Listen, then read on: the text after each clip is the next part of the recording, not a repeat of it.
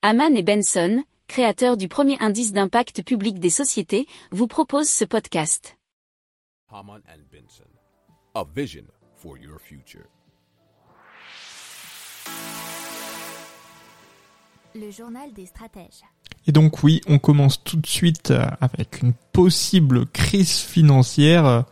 C'est ce qu'a ce qu'a dit la Banque de France qui a alerté sur ce sujet, puisque euh, il pense qu'on n'est pas à l'abri euh, d'une très forte correction dans les semaines, mois à venir, euh, puisque une crise boursière et financière, c'est le principal risque qui pèse à moyen terme sur le secteur financier.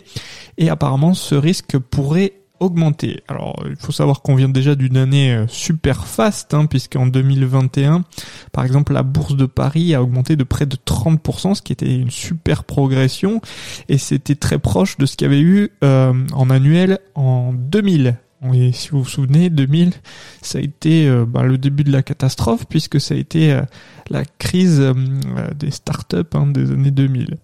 C'était même chose aux États-Unis puisque il y a eu le S&P 500 en 2021 qui a bondi de 27% nous dit l'article de capital.fr. Alors le risque de marché, c'est le seul dont la probabilité est estimée à très élevée.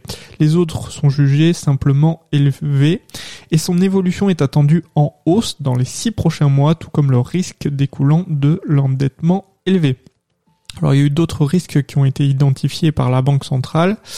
Euh, notamment les pressions sur la rentabilité des banques et sur le rendement des placements des assurances, ainsi que les risques de cyberattaque et notamment l'exposition au changement climatique.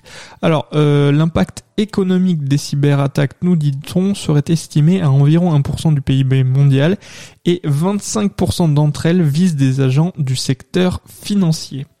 Si vous aimez cette revue de presse, vous pouvez euh, vous abonner gratuitement à notre newsletter qui s'appelle La lettre des stratèges, LLDS, qui relate, et cela gratuitement, hein, du lundi au vendredi, l'actualité économique, technologique, énergétique, mais aussi de l'hydrogène, et puis de tout ce qu'on trouvera super intéressant pour votre vie.